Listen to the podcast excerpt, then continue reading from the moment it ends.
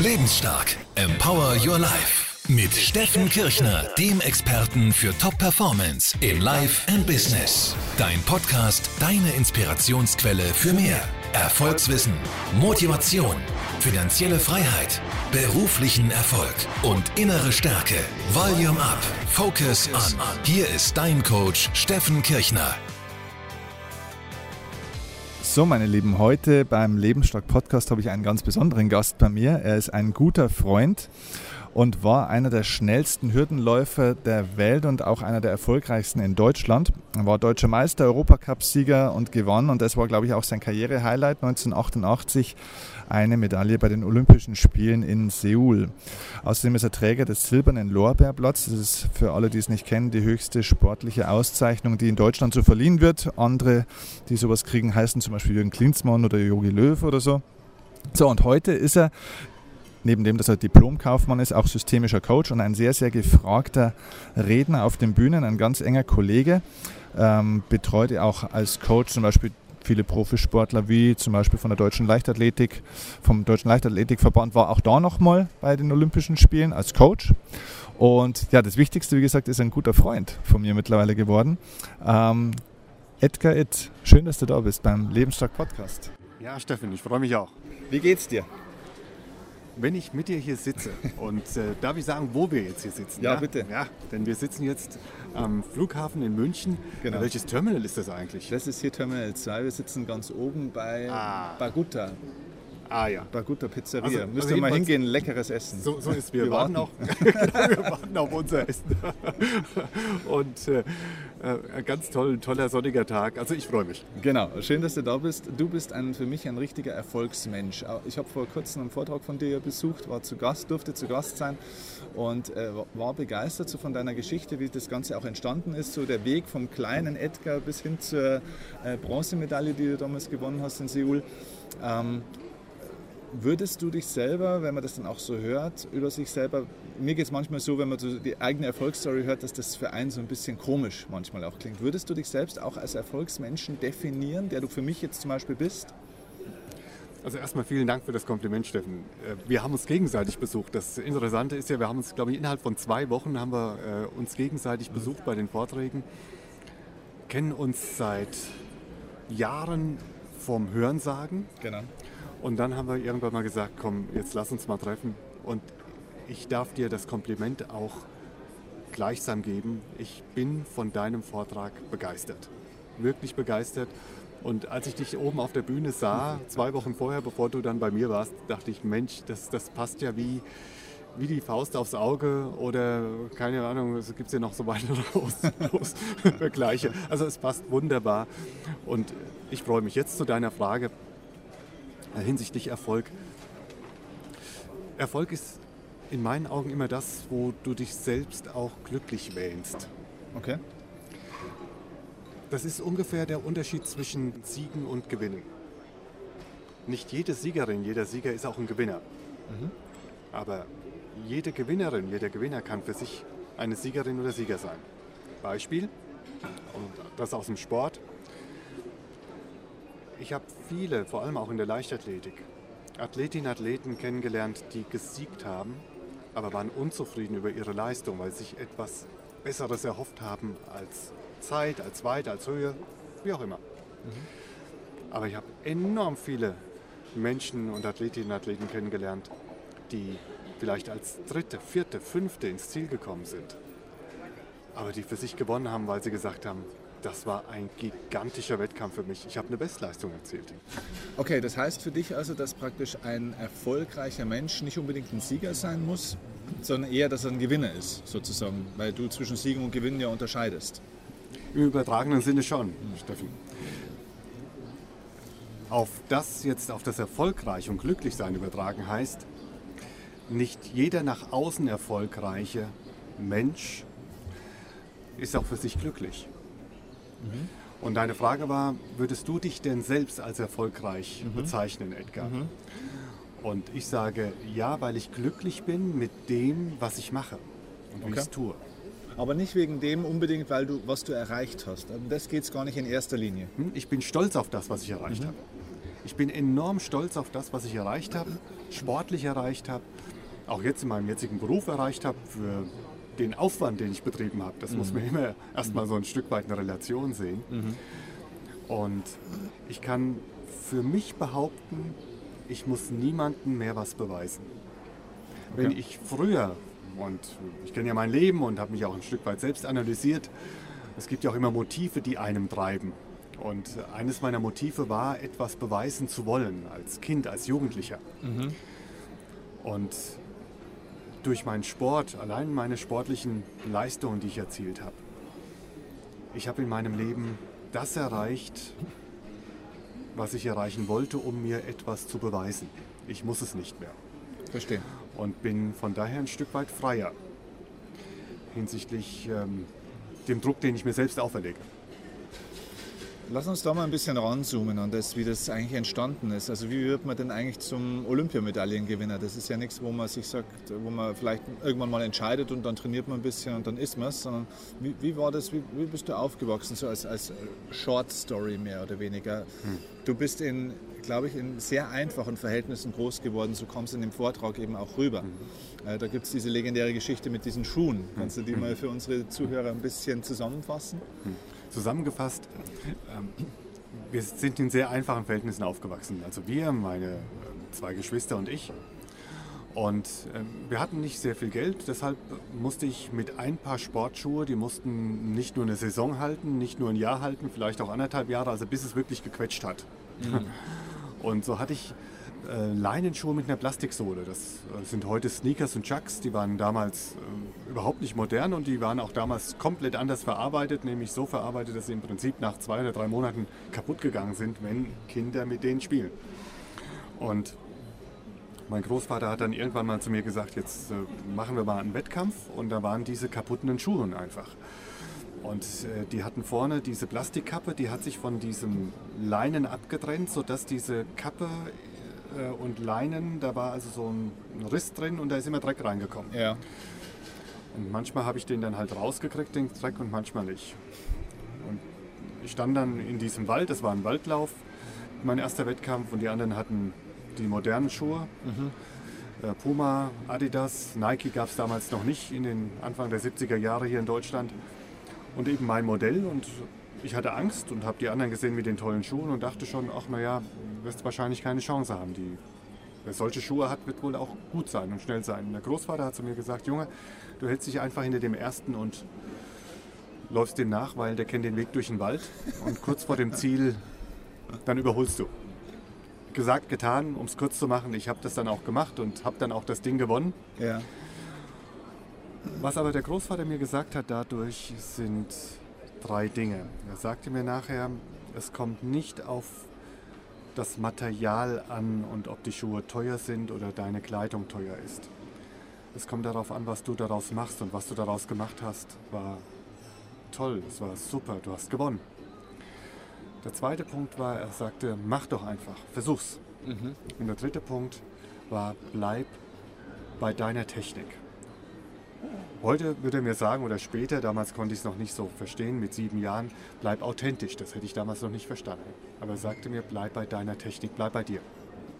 Okay, man sagt im Sport auch gerne control the control, äh, controllable. Ne? Also mhm. kontrolliere das, was du kontrollieren kannst, das, worauf du einen Einfluss mhm. hast im Endeffekt. Ja. Ähm, okay, ähm, dann ist diese Geschichte weitergegangen. Du hattest also offenbar ein sehr großes Talent, ein Körper, eine Gabe tatsächlich auch und warst dann der schnellste Jugendliche bis 19 Jahre alt, glaube ich, in ja, der, in der, der ganzen der, Welt, oder? Der schnellste 19-Jährige. Genau. Der schnellste 19-Jährige ja. in der ganzen Also ich habe dazwischen einiges gemacht. Ich habe dazwischen sogar Tennis gespielt, Steffen, so. und dann haben wir eine große, eine große Schnittstelle. Wer weiß, wäre ich beim Tennis geblieben, wir hätten wahrscheinlich gegenübergestanden. wahrscheinlich. Ja. Und hätten dann die, die, die zwei bis vier Sekunden insgesamt Kontaktzeit gehabt. Ja, ja genau. Und, und ich wäre verzweifelt, warum ich dir keinen Ball reinhauen kann, weil du jeden Ball kriegst, weil du doppelt so schnell warst. Ich wäre wär alles erlaufen. Strategisch wärst du wahrscheinlich besser gewesen. Aber ich hätte alles erlaufen, hätte dann versucht, dich mürbe zu machen, dadurch, dass immer der Ball übers Netz kommt. Ja, genau. ähm, na, ich habe äh, vieles gemacht, äh, Fußball gespielt, Handball gespielt. Ich war sogar in einem Schachclub. Meine Mutter hat mich mit elf Jahren in den Schachclub gesteckt, ja. weil ich so ein unruhiges Kind war. Und warum hast du so viel Verschiedenes gemacht? Also das heißt, man, man, denkt sich manchmal, ja, das Kind hat dann mit, mit acht oder neun dann schon so diese Vision, ich werde mal der beste Hürdenläufer der Welt und so mhm. weiter. Aber du hast äh, diese Vision am Anfang noch nicht gehabt und hast anderes ausprobiert oder was war der Grund, warum du so viel gemacht hast? Es war damals die Zeit. Ich bin okay. ja auch noch ein paar Jahre älter als du, lieber Steffen. Und noch älter. Dafür gebührt dir schon der Respekt. Ja, genau. genau. Und, und äh, damals war es eine andere Zeit. Damals gab es äh, nicht sehr viel Ablenkung außer Sport, in Anführungsstrichen. Also vor allem auf dem Land, wo du groß geworden bist. Mhm. Ähm, und auf dem Land, wo du groß wirst, da gibt es die Feuerwehr und es gibt den Fußballverein, es gibt den Turnverein. Also äh, Feuerwehr wollte ich nicht unbedingt, ja, also blieb dann Fußball- und Turnverein und der Turnverein hat eine Handballabteilung. Also damit war schon mal drei oder vier Sportarten waren schon mal klar. Und ähm, dann gab es noch den Tennisclub und dann eben, wie gesagt, dieser Schachclub. Äh, weshalb so viel? Weil ich nicht müde zu bekommen war. Ah. Also es gab nur einmal Fußballtraining in der Woche, nur einmal Handballtraining in der Woche, es gab nur einmal Leichtathletiktraining in der Woche und meine Mutter musste mich irgendwie müde bekommen. Ah. Also hat sie gesagt, dann mach einfach mal alles. Heute ja. würde man Ritalin geben und würde sagen, mein Kind hat ADS, oder? ja, genau. Früher hat man die Kinder in den Sportclub geschickt. Ja, also es war, es war einfach auch der Zeit geschuldet und, und meines, meines Wesens. Mhm. Ja, und die Leichtathletik war so der, der rote Faden, weil, wie du schon vorhin gesagt hast mit dem Tennis, ich hätte alles erlaufen. Technisch war ich im Fußball wirklich nicht der Beste. Mhm. Ich war im Handball nicht der Beste, ich war im Tennis nicht der Beste, aber ich habe halt meine Dinge erlaufen. Und dann war mir klar, Läufer. Mhm. Ah, okay. mhm. Und äh, das war der rote Faden. Und da hatte ich dann auch irgendwann mal die größten Erfolge. Ich war eben der Schnellste an der Schule. Ich habe äh, Bundesjugendwettkämpfe äh, alles äh, niedergelaufen, was da gab, niedergesprungen, niedergeworfen. Und dann war klar, der Junge hat einen Hang zur Leichtathletik. Hm. Okay dann geht diese Geschichte weiter, du wirst erfolgreich und bist dann irgendwann eigentlich so auf einem kleinen persönlichen Gipfel. Du bist eben dieser schnellste 19-Jährige der mhm. Welt mhm. im Hürdenlauf. Mhm. So. Ähm, jetzt stelle ich mir fest, mit 19 Jahren, ich meine, da ist man ja trotzdem schon mehr oder weniger erwachsen. Ähm, dann denkt man sich ja eigentlich, jetzt muss ich ja eigentlich nur noch weitermachen oder denkt man sich dann nicht auch, jetzt kann ich's, jetzt, jetzt bin ich wer, jetzt bin ich ja schon irgendwo die Nummer eins. Und dann kam, das habe ich aus deinem Vortrag noch mitgenommen, so eine ganz einschneidende Geschichte, wo du auf einmal dann deinen Laufstil ändern solltest, wo dein Trainer dir auf einmal gesagt hat, jetzt sollst du auf einmal anders über diese Hürden springen mit dem anderen Bein. Erzähl mal diese Geschichte, weil das finde ich ein Wahnsinns-Learning, wenn man sagt, ich bin eigentlich schon die Nummer eins in der Welt, also muss ich doch eigentlich ja nur noch weitermachen und der macht auf einmal, der dreht dich einmal von links nach rechts komplett um. Mhm. Wie war das? Bis zu einem bestimmten Punkt im Sport, vor allem auch im Sport, kannst du bis zu einem bestimmten Punkt sehr, sehr viel mit Talent machen. Mhm. Irgendwann mal kommt das Training dazu. Also irgendwann, ich sage jetzt mal so in der Jugendzeit. Und da hilft aber auch das Urtalent, das du hast, enorm noch dazu. Mhm. Aber nach oben wird die Luft immer dünner. Mhm. Und äh, dann musst du arbeiten, dann musst du es schaffen. Was... Ähm, ich habe auch enorm viel getan dafür, dass ich dann mit 19 Jahren der schnellste 400 Meter Hürdenläufer der Junioren war. Mit 19 Jahren der schnellste 19-Jährige über 400 Meter Hürden in der Welt. Der drittschnellste aller Zeiten über 400 Meter Hürden äh, als 19-Jähriger. Nur eine Zehntel entfernt oder anderthalb Zehntel entfernt von dem schnellsten. Also, und die waren auch älter als ich. Und dann wusste ich, naja, also jetzt bist du kurz hinter denen mit 19 und die sind alle an der Weltspitze. Das wird wohl dann so weiterlaufen. Mhm. Ja, der Weg ist schon geebnet. Mhm. Und äh, dann kam ich zurück und wie gesagt, der Trainer sagte dann, jetzt müssen wir deinen Laufstil bzw. deine Technik über die Hürde ändern. Du musst jetzt mit dem anderen Bein über die Hürde laufen. Weil wenn du mit dem Bein, das du jetzt hast, drüber läufst, äh, diametral gegenüber der Kurvenvorgabe, also der, der, der, ähm, des Radius, ja, ich ja. muss immer gegen den Radius anschwingen, ähm, dann wirst du nur bedingt schneller werden. Du musst irgendwie etwas verändern. Und das war für mich ein Paradigmenwechsel. Und so hart, dass ich erstmal dachte, warum sagt er mir das? Ich bin der schnellste 19-Jährige. Da musst du mal in die Tabelle gucken. Alle die zwei, die vor mir stehen und die auch danach kamen, die wurden alle automatisch Weltspitze und Olympiasieger oder sonst wie. Er muss mich doch nur schneller machen. Ja. Deine Frage auch und das, was ich auch in dem Vortrag dann auch rüberbringe, zwischen den Zeilen auch rüberbringe, ist, egal wann du irgendwann mal etwas gelernt hast, du musst immer dranbleiben. Du musst immer weiterarbeiten. Ich konnte mit 17 Jahren schon super gut für, äh, die, die Hürden laufen, die Hürdentechnik. Aber ich habe bis zum Ende meiner Karriere nie aufgehört, immer an der Hürdentechnik zu arbeiten, immer zu schauen, was kannst du noch verändern, in die Selbstreflexion zu gehen. Und wenn man das überträgt auf Unternehmen im Markt, der Markt im Unternehmen, das ändert sich ja noch schneller und teilweise krasser als der Markt im Sport. Ja. Ähm, Das heißt, der Markt im Sport äh, sind die Konkurrenten, die aufkommen. Vielleicht veränderte äh, Regeln, äh, die jetzt irgendwie gemacht werden von den Verbänden oder Normen, die gesetzt werden. Bei Unternehmen kann sich das täglich verändern, Ja. sekündlich verändern. Und du musst immer in die Reflexion gehen, auch für dich als Selbstständiger oder auch für dich als Person, die eine Vision hat, die Ziele erreichen möchte. Ein Leben ist dynamisch und immer in die Selbstreflexion zu gehen, was kann ich noch ein Stück weit verändern oder bin ich noch auf dem richtigen Weg? Ins Leben übertragen gibt es ja praktisch da diesen schönen Spruch, auch wenn du Meister in einer Disziplin bist, werd wieder Anfänger in einer anderen, oder? Also das heißt, erfinde dich auch regelmäßig neu, ein Stück weit, oder? Das wäre eigentlich die Übertragung aufs Leben. Das wäre die Übertragung aufs Leben, nämlich die positive und die negative Routine. Die negative Routine ist, du hast dir etwas angewohnt, angewöhnt und du machst automatisch, ohne darüber nachzudenken, ist denn das jetzt noch richtig oder bin ich jetzt noch auf dem richtigen Weg? Die positive Routine ist etwas, das dir angewöhnt hast, eine Technik, ein Ablauf, aber immer mal zu hinterfragen und zu gucken, kann ich das denn noch ein bisschen verbessern oder ist das denn noch up-to-date? Das ist die positive Routine. Da gibt es tolle Beispiele. Okay. Das heißt, du veränderst dann mit 19 Jahren deine Technik von Grund auf. Wahrscheinlich anfangs mit weniger Erfolg oder erstmal eigentlich auch mit Rückschritten. Wahrscheinlich warst du am Anfang auch langsamer als davor. Denke ich, könnte ich mir jetzt vorstellen. Zumindest war es bei mir so, als man bei mir mal die Tennistechnik umgestellt hatte. Ähm, so, aber dann irgendwann wirst du wieder erfolgreicher, besser, stehst irgendwann in, in Seoul und, und hast diesen Lauf deines Lebens vor dir. Was geht einem, wenn man in so einem olympischen Stadion steht, neben Superstars, ähm, die man sonst eigentlich nur aus dem Fernsehen kennt, gegen die man da läuft? Was geht einem da durch den Kopf? Was ist da deine Erinnerung dran? Man kann es mit Worten nicht beschreiben.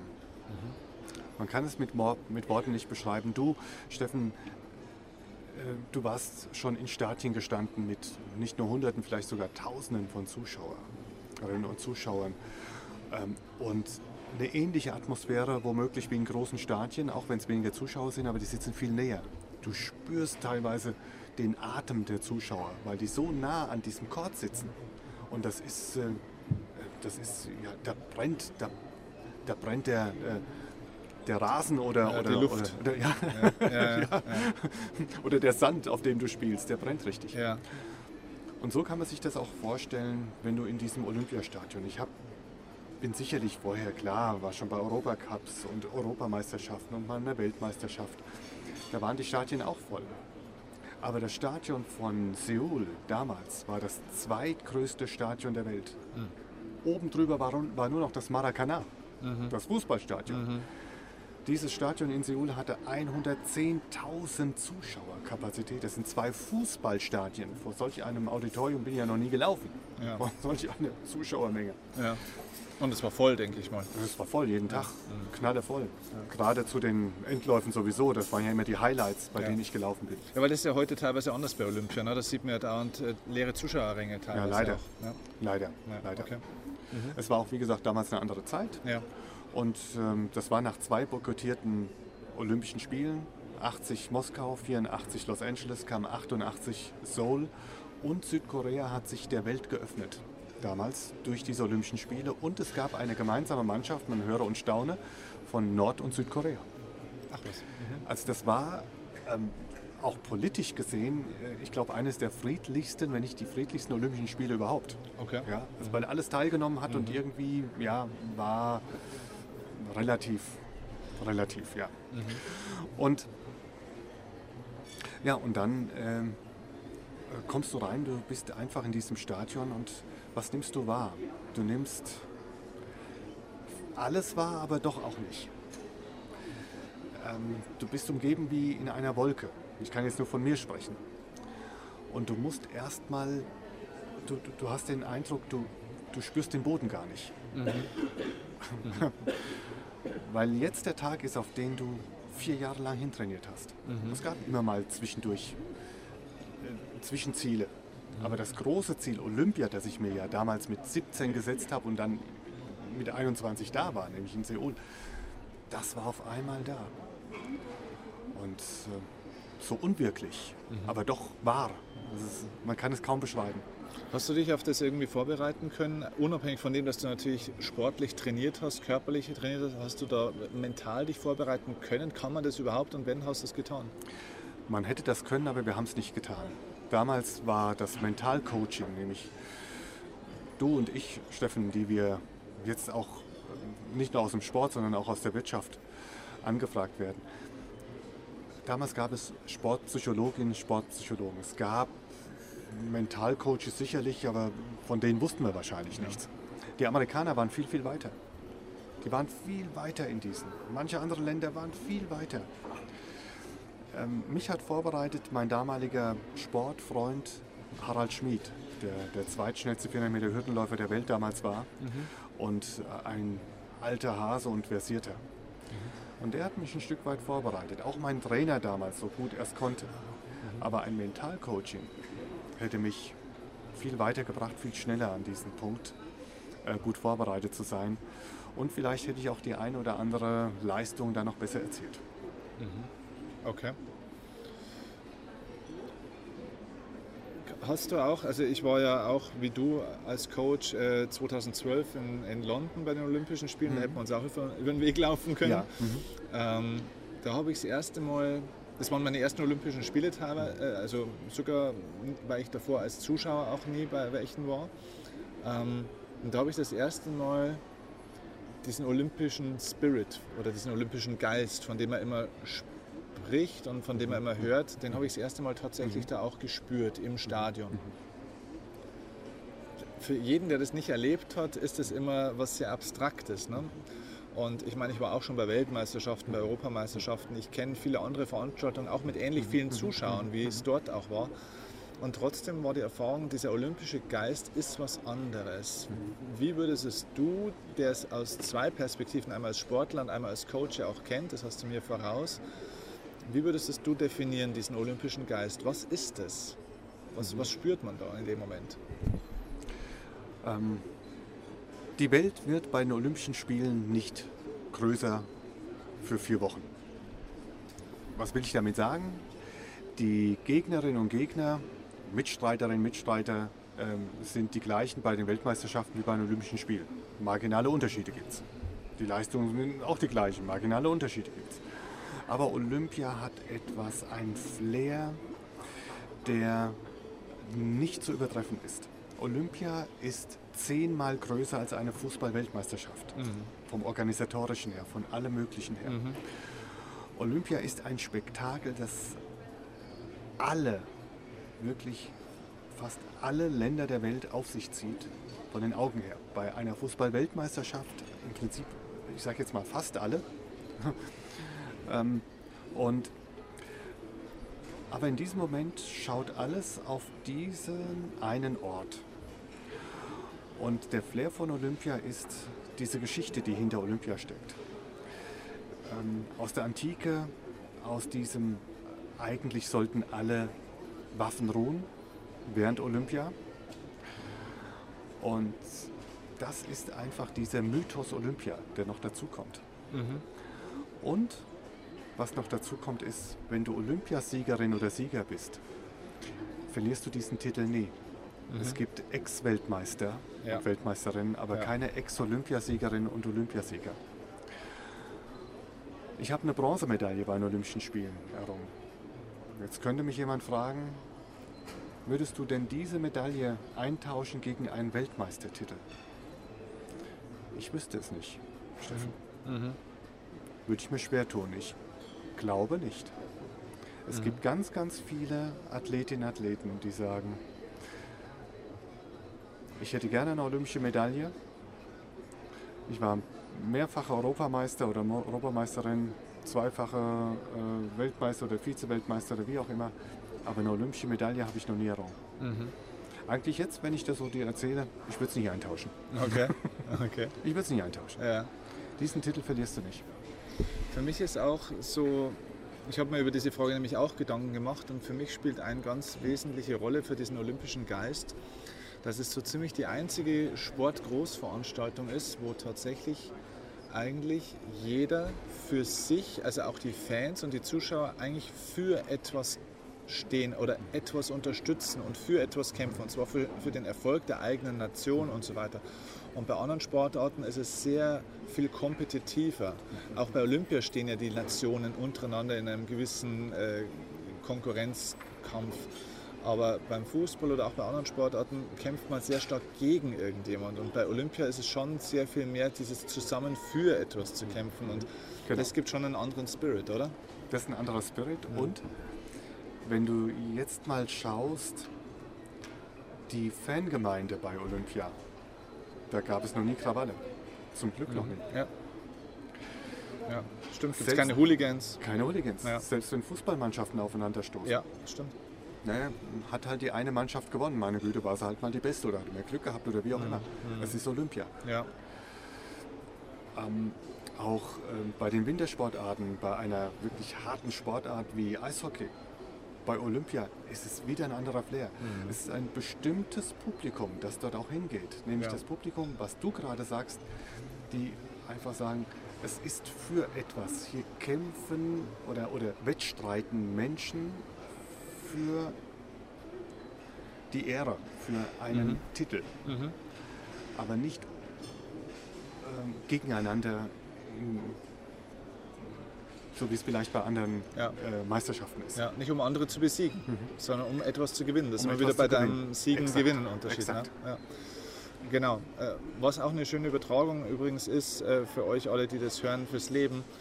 Bei Olympia werden die meisten Spitzenleistungen ja erzielt mhm. und eben eigentlich gerade Vielleicht auch deswegen, weil es eben nicht so sehr darum geht, um jemand anders zu besiegen, sondern eben um für sich selbst etwas zu erreichen, was vielleicht in einer Medaille zum Schluss auch dargestellt wird, aber was eigentlich viel mehr mit etwas Immateriellen eigentlich auch zu tun hat, mit einer bestimmten Ehre, wie du sagst und so weiter. Und ich glaube, das ist auch ein wichtiges Learning fürs Leben, dass Menschen leistungsfähiger werden und mehr für ihr Leben mitnehmen, wenn sie im Leben versuchen, was zu erreichen und nicht nur versuchen, irgendwas zu vermeiden, zum Beispiel, oder jemanden zu bekämpfen. Ne? So, ja. Mir fällt auch gerade ein, Steffen, wenn, wenn du jetzt auch gerade so mit dem für etwas und äh, ein sehr, sehr enger Freund, ein sehr, sehr guter Freund von mir ist Lars Riedel. Mhm. Das ist der ehemalige Diskuswerfer äh, und Aus Goldmedaillengewinner. Fünffacher Weltmeister, Goldmedaillengewinner bei Olympischen Spielen. Ja. Als er Goldmedaillengewinner wurde in Atlanta 96, war er schon vorher zweifacher Weltmeister. Mhm. Und ähm, nach dem ersten Weltmeistertitel, ähm, das war 92, ähm, da war Barcelona, oder war sogar dreifacher Weltmeister, muss ich mal genau nachschauen, mhm. 96. Und äh, 92 Barcelona ist er ausgeschieden, er wurde kein Olympiasieger, obwohl er der Favorit war. Mhm. Und dann war Atlanta 96 und allein die Mädchen haben dann schon geschrieben im Vorfeld, naja, jetzt war er Weltmeister, kann er werden, aber jetzt schauen wir mal, ob er auch Olympiasieger werden kann. Also selbst den, für die Mädchen ist der Olympiasieg der Titel. Ja. Und er stand dann in Atlanta und hatte in der Qualifikation zwei Versuche, ich glaube sogar Fehlversuch gehabt. Er hatte nur noch einen Versuch, um überhaupt weiterzukommen in den Endkampf. Und er musste den natürlich richtig gut setzen, weil die, die schon sich für, die Qualifikation, für, die, für den Endkampf qualifiziert haben, die haben eine Riesenweite gehabt. Er hat diese Situation beschrieben. Einen Riesendruck enormen Druck hat er gehabt. Und er hat etwas getan, was ähm, wirklich etwas ist, wo man denkt, wow, dass ein Sportler auf diese Idee kommt. Ich will es jetzt hier gar nicht verraten. Mhm, okay. ich will es gar nicht verraten. Aber er hat etwas gemacht, weil er das auch in seinen Vorträgen und auch äh, ja. äh, wenn er äh, Kamingespräche hat, okay. beschreibt er das. Deshalb will ich es jetzt hier nicht vorwegnehmen. Okay. Ähm, aber ihm ging durch den Kopf, meine Güte, ich könnte fünfmal, zehnmal Weltmeister werden. wenn ich diesen Olympiasieg heute nicht mit nach Hause hole, dann sind die ganzen anderen Titel vorher nichts. Ah, okay. Das ging bei ihm durch den Kopf. Und solche einen Stellenwert hat Olympia. Ja. Ein gutes Beispiel. Und wir wissen jetzt, dass wir unbedingt mal einen Vortrag von Lars Riedel besuchen müssen. Ja. Oder, oder vielleicht hat er auch öffentliche Seminare. Gibt es ein Buch von ihm? Ähm, ein Buch gibt es noch nicht von ihm. Und er macht hauptsächlich momentan Kamingespräche, auch mal so den ein oder anderen Vortrag Okay. macht er. Ähm, aber es ist absolut ähm, ein Erlebnis, ihn zu erleben. Ein absolutes Erlebnis. Denn in der Interviewform habe ich ihn schon öfter erlebt. Da liegst du unterm Stuhl und äh, unterm Tisch. Der hat solche Anekdoten drauf, er hat solche einen tollen Humor Okay. Äh, und vor allem auch fundiert, dass du auch was mit rausnimmst. Also Okay. Vielleicht sollten wir sogar überlegen, Steffen, äh, ich hatte ihn ja schon einige Male bei meinen Ja. Veranstaltungen dabei, dass er dann nach mir kam und wir haben dann entweder die Interviewsituation gemacht oder wie auch immer. Ähm, vielleicht auch mal was für, für deine Geschichten, für Ja. deine Seminare. Vielleicht mal ein Interview führen oder so. Interview führen, äh, respektive auf der Bühne mal zu erleben, wäre es Ja. wirklich klasse. Okay, interessant. Was würdest du denn sagen, waren so im, im Nachgang betrachtet an diese sehr erfolgreiche Karriere von dir, aber vielleicht so die ein oder zwei größten Fehler, die du in der Zeit gemacht hast? Gibt es da welche, wo du sagst, na, geht gar nicht darum, dass man das bereut oder so, sondern es geht darum, wo du sagst, das hätte ich besser entscheiden müssen, das habe ich übersehen und das habe ich nicht bedacht oder wie auch immer. Äh, Meine sportliche Karriere. Ja, bei deiner sportlichen Karriere.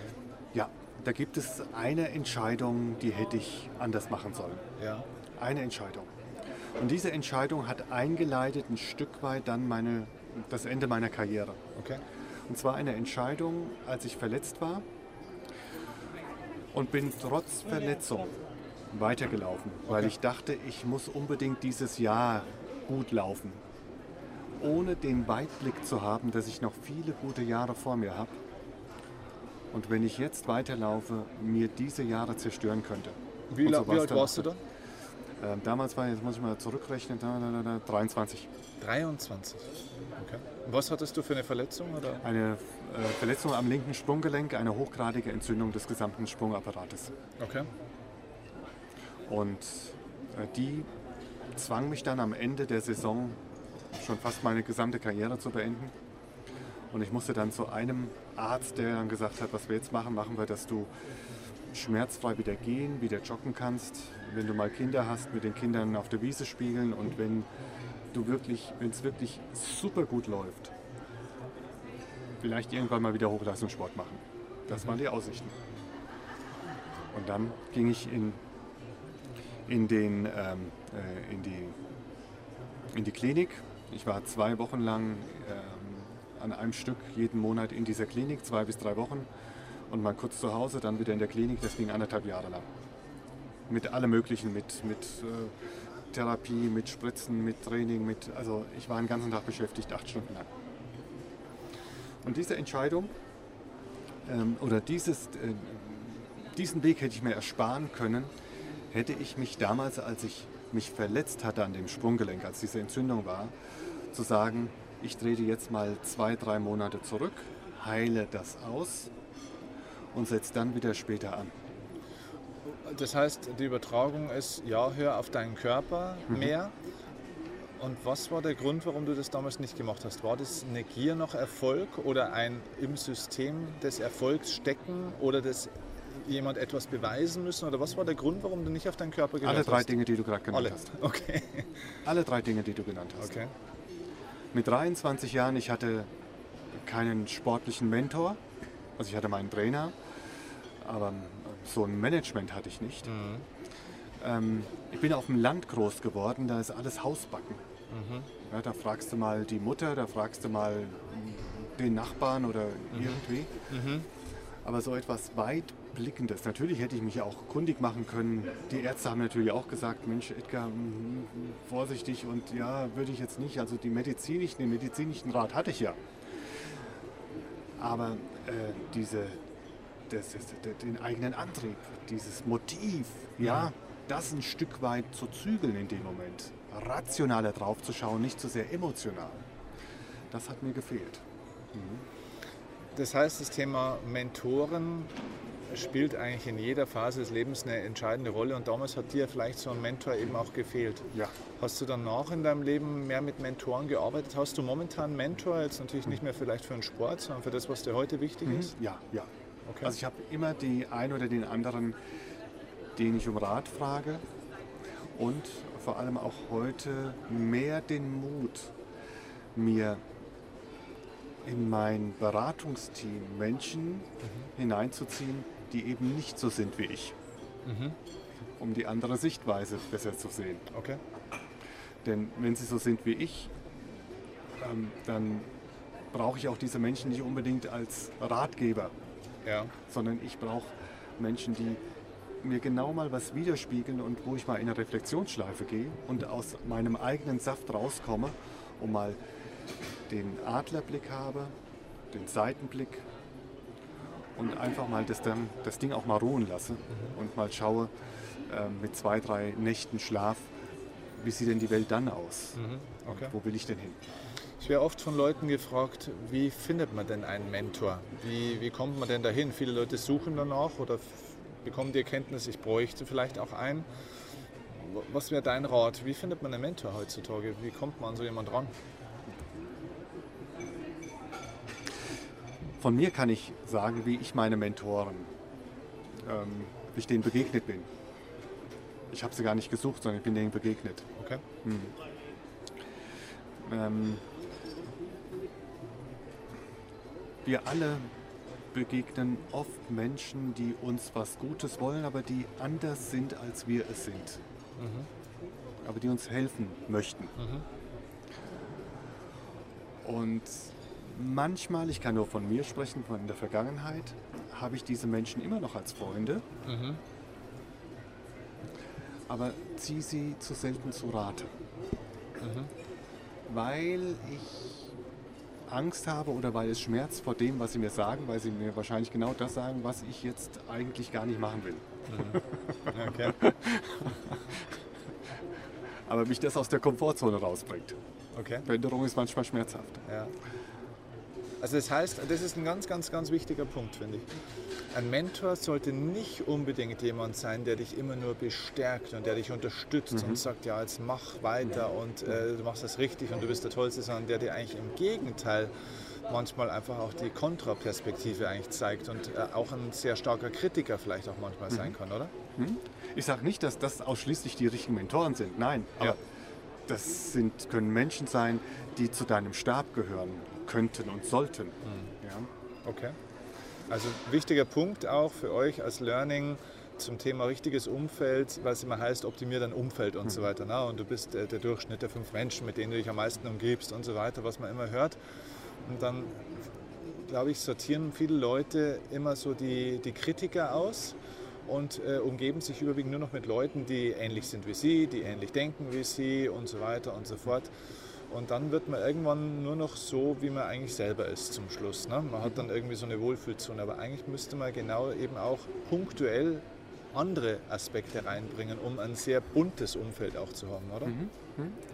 Mir kommt jetzt gerade ein Bild, weil du mir gegenüber sitzt als absoluter Top-Tennisspieler, den du ja, der du ja warst und sicherlich noch bist. Ja. Hast ja so schnell Ja, verlernt man das ja nicht. Ja, war. Ähm, als ich früher Tennis gespielt habe, gab es doch diese, diese Vereinslisten, wo du dich immer so nach oben spielen konntest. Ja. Also das ist, sieht aus wie so eine Pyramide. Ja, sieht wie ein und, Baum aus, ja, genau. ja, wie so ein Baum und du konntest immer äh, äh, jemanden herausfordern, der links oder rechts von dir steht. Rechts über dir, also entweder ja. links auf der gleichen Ebene oder Ja. rechts in der Oder- Ebene über dir. Ja, Genau, genau, Ja. exakt. So. Dann hat man oft die Leute da gesehen, die gesagt haben, oh nee, ähm, äh, ich warte lieber noch mal, bis ein Gegner kommt, der für mich leichter Der- zu schlagen ist der da oben. passt. Ja, der mir passt. Und da haben die manchmal Wochen gewartet oder wurden dann von jemand, der unter ihnen ist, wieder gefordert. Ja. Ähm, und selten habe ich dann gesehen, dass äh, mal jemand genommen wurde und herausgefordert wurde, an dem er wirklich wachsen kann. In einem Spiel was lernen kann. Denn du gehst ja zu solch einem nicht und sagst, ich will jetzt mal eine Trainerstunde von dir. Sondern du lernst im Spiel, im Tennisspiel, lernst du und du siehst deine, deine Lücken, die du hast, Genau. wo du noch dran arbeiten. Mir kam jetzt gerade das, das Bild, weil du mir eben als Tennisspieler jetzt gegenüberstehst. Ja. Und das ist eigentlich auch ein gutes Bild zu dem Thema, das wir jetzt gerade haben. Vielleicht, nein, Reibungen sind oft gut. Reibungen sind gut. Und selbst wenn du dann zum Ergebnis kommst, bei deiner Meinung zu bleiben, die du vorher hattest, aber dann hast du mal andere Seiten reflektiert. Genau. Und immer den einfachen Weg zu gehen, Ja. ist wie ein Muskel. Wenn du einen Muskel nicht ab und zu mal forderst, wird er atrophieren, weil er sich immer anpasst dem wenigen Reiz. Und so ist es auch mit vielen Dingen im Leben. Ja, das sind auch immer die besten Gespräche, ne, wo man sich auch gegenseitig fordert, wo man eben auch kritisch diskutiert, ohne zu streiten, sage ich mal, ne, aber wo man kritisch diskutiert. Also das heißt, in deinem Umfeld such dir nicht nur bequeme Menschen ins Umfeld, sondern Menschen, die dich fordern und besser machen. Das sind durchaus manchmal die, die auch für Reibung sorgen, ganz vorsichtig. Wie ist es ähm, bei dir mit dem Thema Selbstvertrauen? Ähm, ich sage jetzt mal so, ne, aufgewachsen in einer behüteten Familie, alles in allem, oder? War das eine behütete Familie? Eine behütete Familie auf alle Fälle.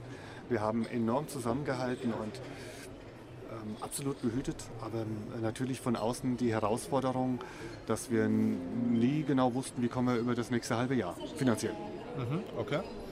Gut, also, aber alles in allem, behütete Familie, so dann ist der Junge von klein auf, erkennt natürlich seine Talente, ähm, ist ziemlich gut, äh, wird immer besser, immer besser, ist dann einer der schnellsten, ist mit 19 der schnellste in der Welt und so weiter und so fort. Das heißt, Selbstzweifel waren ja wahrscheinlich für dich dann nie ein Thema, oder? Ah, doch. doch. ja, doch, natürlich gerade Selbstzweifel. Okay. Denn ich, also Familie behütet absolut, Ja. aber das Umfeld, das war das Herausfordernde für mich. Ich bin aufgewachsen als einziges schwarzes Kind in einer Tausend-Seelen-Gemeinde. Ich war damals viel, viel dunkler, als ich es heute bin. Und ähm, das war eine Sensation für das, nicht nur fürs Dorf, sondern für das gesamte Umfeld.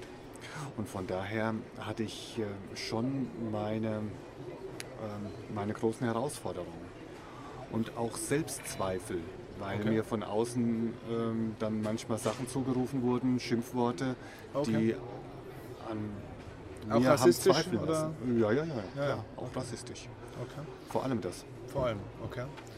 Wie, wie bist du mit diesen Selbstzweifeln damals umgegangen? Wie hast du die überwunden oder hast du die überwunden oder hast du die nutzen können zum Schluss auch? Weil für mich ist es zum Beispiel so, dass der Selbstzweifel, den ich früher hatte, der mich früher gelähmt hat, der hat mich zum Schluss eigentlich, ähm, eigentlich auch auf die Erfolgsstufen gebracht, wo ich dann früher oder später auch mal war tatsächlich.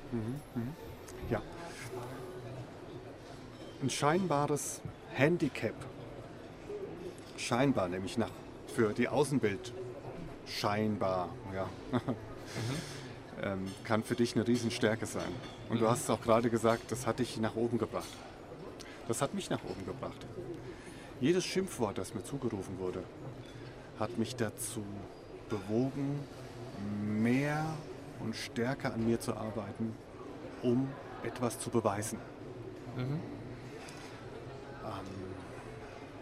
und das hat mich dann auch dazu bewogen, einen Weg zu gehen, äh, der sicherlich kein einfacher war, nämlich der Weg des Hochleistungssportes und des mehrfachen Trainierens und dadurch auch äh, Dinge nicht erleben können, die du als 15, 16, 17, 18-Jähriger erleben könntest, mit Disco gehen, mit allem möglichen drum und dran.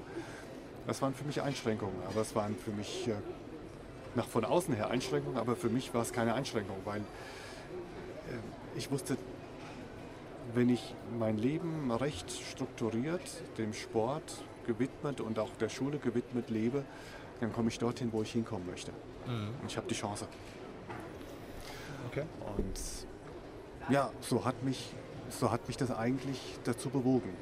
Aber was sagst du jemandem, der sagt, ähm, ich glaube nicht so richtig an mich, ich zweifle stark an mir selber, ich habe Angst zu versorgen und es gibt auch keinen im Umfeld, der an mich glaubt. Ich bin allein. Leute, die sich sehr allein fühlen und dann eher eben nicht das vielleicht, wie du es nutzen konntest oder später auch ich mal nutzen konnte, um dann zu sagen, ja jetzt erst recht, äh, sondern die sich dann so alleine fühlen. Was, was würdest du so jemandem sagen, wenn der an so einem Punkt ist?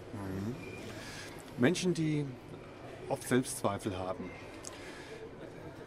bei denen gibt es Glaubenssätze, die ständig im Unterbewusstsein dieses kleine, kleine Pflänzchen immer wieder befeuern. Das, das, die Pflanze des, Selbst, des, der Selbstzweifel. Du kannst diese Pflanze ein Stück weit abreißen oben, aber wenn die Wurzeln noch drin sind, bleiben die. Ja. Von der Ratio her, von dem Bewusstsein, kannst du mit Zureden vieles machen, sodass es an diesem Tag funktioniert, vielleicht eine Woche funktioniert. Aber die Wurzeln sind noch da und die Pflanze wächst wieder und sie wird wahrscheinlich stärker sein. Die Wurzeln werden stärker sein, das wissen wir ja. ja? Die arbeiten umso mehr. Du musst das irgendwann mal rausreißen. Und oft liegt es in der Vergangenheit, in der Kindheit, in der Jugend, in irgendetwas, irgendein traumatisches Erlebnis. Das muss noch nicht mal so weit zurücklegen. Es kann auch vielleicht erst in der jüngsten Vergangenheit sein, was der Auslöser dazu war.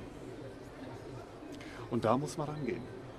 Das kann man aber manchmal auch, schafft man nicht alleine wahrscheinlich manchmal. Nein. Ne? Das schaffst du nur mit Begleitung.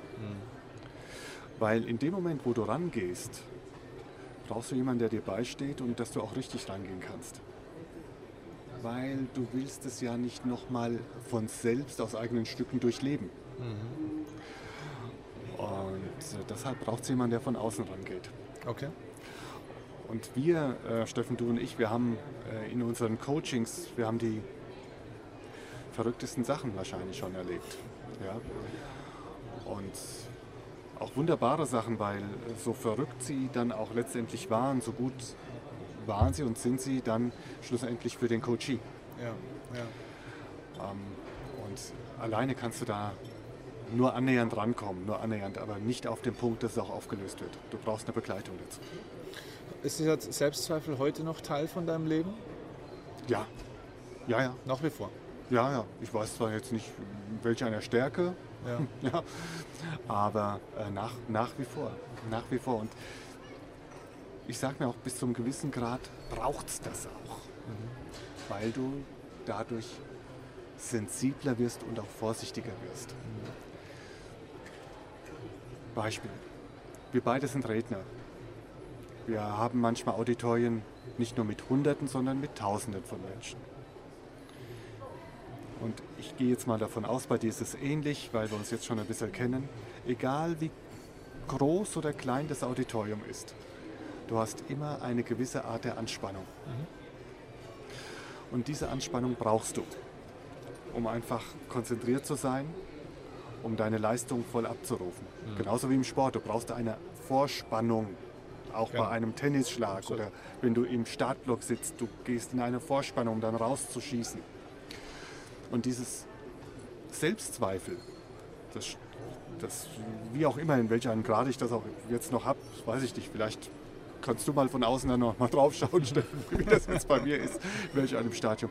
Brauche ich aber für mein Leben, um auch immer in so einer gewissen Spannung zu sein, um nicht zu locker reinzugehen, um auch immer in der Reflexionsschleife zu bleiben und, jetzt komme ich zu dem, was ich ganz am Anfang gesagt habe, in der positiven Routine zu bleiben. Ja.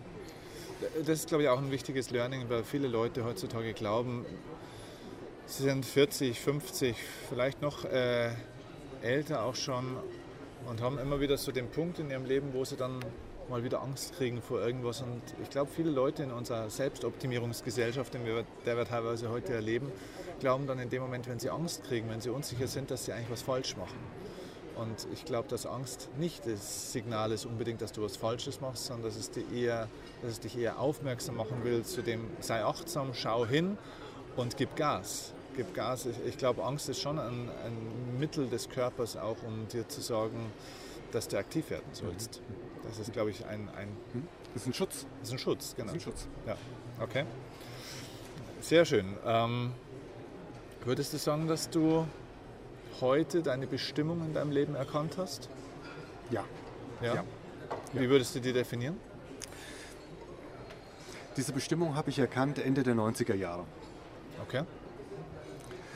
Äh, Ich teile das jetzt mal in zwei, vielleicht gibt es ja noch einen dritten, vierten Abschnitt in meinem Leben. Ich habe ja noch ein paar Jahre vor mir. Ähm, So der, der erste Abschnitt, obwohl man jetzt nicht sagen kann, der steht für sich, weil das ist alles ja so fließend im Leben. Das ähm, meine sportliche Karriere. Die beendete ich Mitte der 90er Jahre.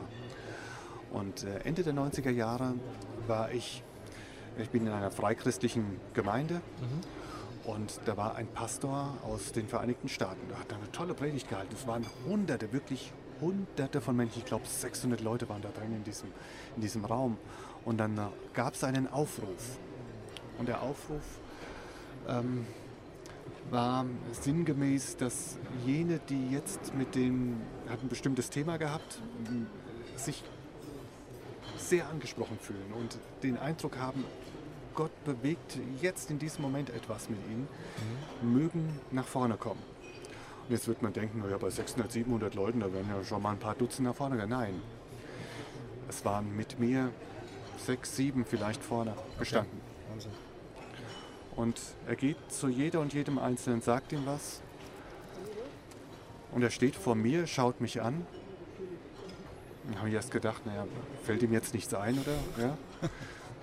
Und er hielt inne und boxt mir in den Bauch. Wie jetzt? Ja, also jetzt nicht, jetzt nicht volle Kanne, sondern, ja, aber, aber er boxt mir, dass ich erstmal so, um, ja. Und boxt nochmal und boxt nochmal und sagt dabei folgende Worte: You are a motivator.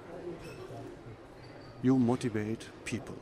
You are a motivator. You motivate people. Du bist ein Motivator, du wirst Menschen motivieren. Und dann ging er weiter. Und ähm, dann wusste ich da noch nichts mit anzufangen.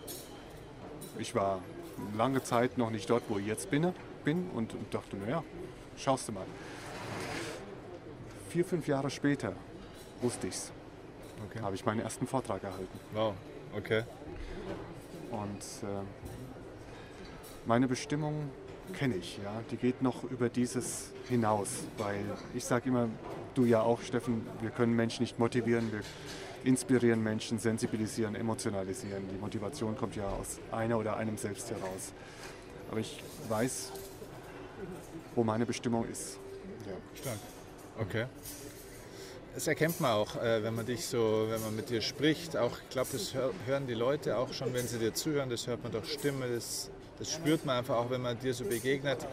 Das ist ein Mensch, der ist so bei sich angekommen. Der ist so in seinem Zentrum. Und ich glaube, heute bist du auf eine ganz eine andere Art und Weise noch mal noch viel erfolgreicher, als du es vielleicht damals bei der olympischen Medaille eigentlich irgendwo warst, weil du wahrscheinlich als Persönlichkeit heute auf einem ganz anderen Level stehst als wahrscheinlich damals, denke ich mal. Ich bin gespannt. Also deine Worte in Gottes Ohr, da bin ich jetzt mal gespannt. Ja, also, wenn, wenn, wenn du dann den Eindruck hast und wenn ich auch den Eindruck, dann machen wir das Interview, äh, setzen wir dann fort. Ja, dann machen wir dann Teil 2. Genau, der Erleuchtete.